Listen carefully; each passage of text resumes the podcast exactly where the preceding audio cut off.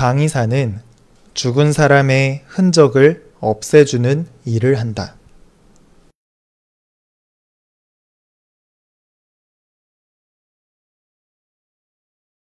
장의사는 죽은 사람의 흔적을 없애주는 일을 한다.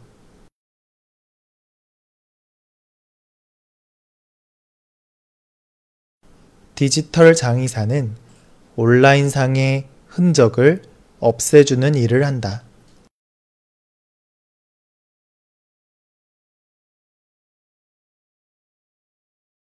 디지털 장의사는 온라인상의 흔적을 없애주는 일을 한다.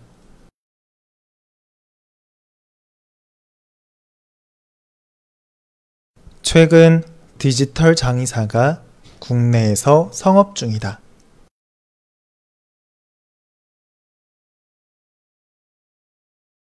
최근 디지털 장의사가 국내에서 성업 중이다.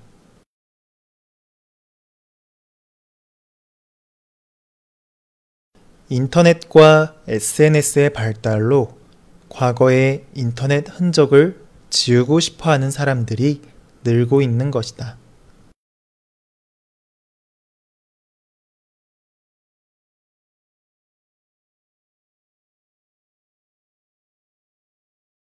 인터넷과 SNS의 발달로 과거의 인터넷 흔적을 지우고 싶어 하는 사람들이 늘고 있는 것이다.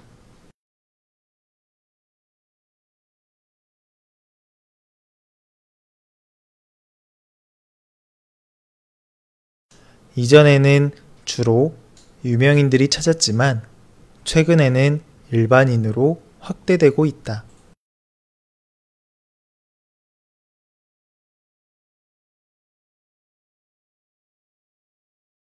이전에는 주로 유명인들이 찾았지만 최근에는 일반인으로 확대되고 있다.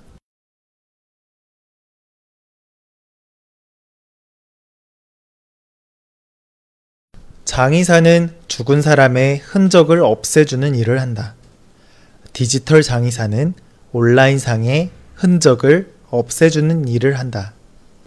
최근 디지털 장의사가 국내에서 성업 중이다. 인터넷과 SNS의 발달로 과거의 인터넷 흔적을 지우고 싶어 하는 사람들이 늘고 있는 것이다.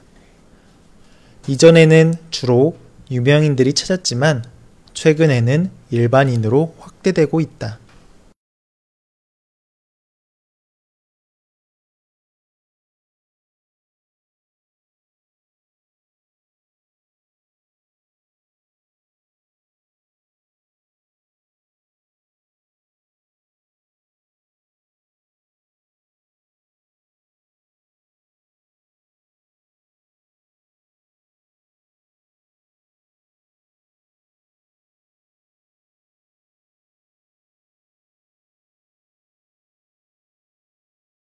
장의사는 죽은 사람의 흔적을 없애주는 일을 한다. 디지털 장의사는 온라인상의 흔적을 없애주는 일을 한다. 최근 디지털 장의사가 국내에서 성업 중이다.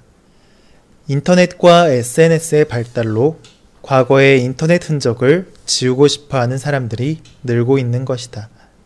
이전에는 주로 유명인들이 찾았지만 최근에는 일반인으로 확대되고 있다.